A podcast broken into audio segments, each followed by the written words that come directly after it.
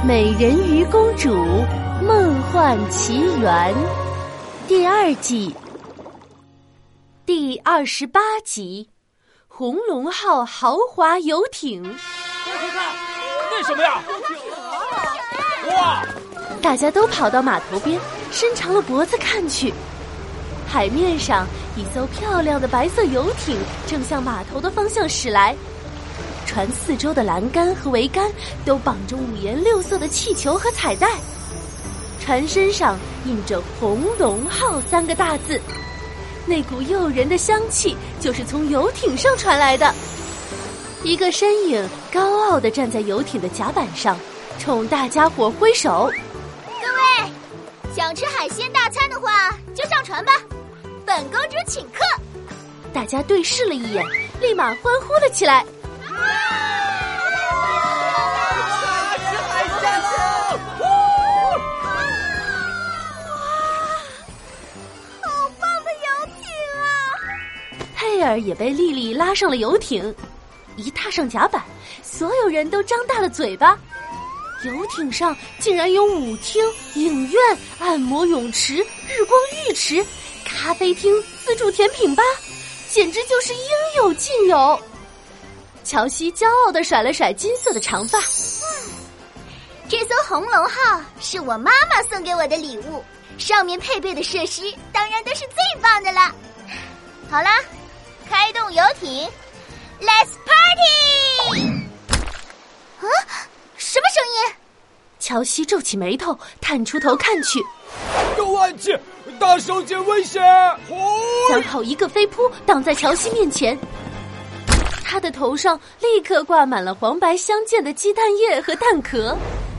鸡鸡蛋，一个又一个鸡蛋迎面飞来，砸在了红龙号的船身上。码头上站着乌泱泱的人群，每个人的脸上都是一副愤怒和厌恶的神情，手里不是拿着臭鸡蛋，就是抓着一把烂菜叶。乔西又吃惊又生气：“这，你们，你们干什么呀？”一个老大爷从人群中挤出来，颤颤巍巍的举起拐杖，指着游艇上的客人说：“原来你们是红龙集团的。”我们这里不欢迎你们，快快离开！身后的人群大声附和着：“不欢迎你们，快离开！离开！这时，佩尔听到人群里传来一个熟悉的声音：“红龙集团的又来干什么？我告诉你，来几次都一样，我们是绝对不会离开的，你们永远别想得逞！”就是我们不会走的。丽丽也立刻认出了带头抗议的人。嗯。餐馆的花衬衫店长，他在说什么呀？什么破坏蔚蓝海岸？乔西皱着眉头，一脸的莫名其妙。本公主不知道你们在说什么。哼，我们蔚蓝海岸本来好好的，但自从你们红龙集团来了，嘴上说着什么保护海洋、维护生态，实际上呢，过度捕捞、非法开采，在海里大搞破坏，把蔚蓝海岸弄得是乌烟瘴气。现在海里连半条海草都看不见了！你撒谎！我们红龙集团才不会做这种事！我撒谎！花衬衫店长像是听到了什么笑话。红龙集团欺骗了所有人，我反倒成了撒谎的人。什么杰出海洋保护企业，全都是骗人的！听了岛民们的话，佩尔眼神一凛。果然，这个红龙集团非常可疑。游艇上的人也面面相觑，他们心中都产生了一个同样的疑问：电视广告里所描绘的和愤怒的岛民口中所控诉的，究竟哪一个才是真正的红龙集团？面对着大家怀疑的目光，乔西气得浑身发抖，再也顾不了什么大小姐派头，尖叫着说：“他们这是在污蔑红龙集团！你们都看见了，未来海岸明明就好的很。”三号，开船！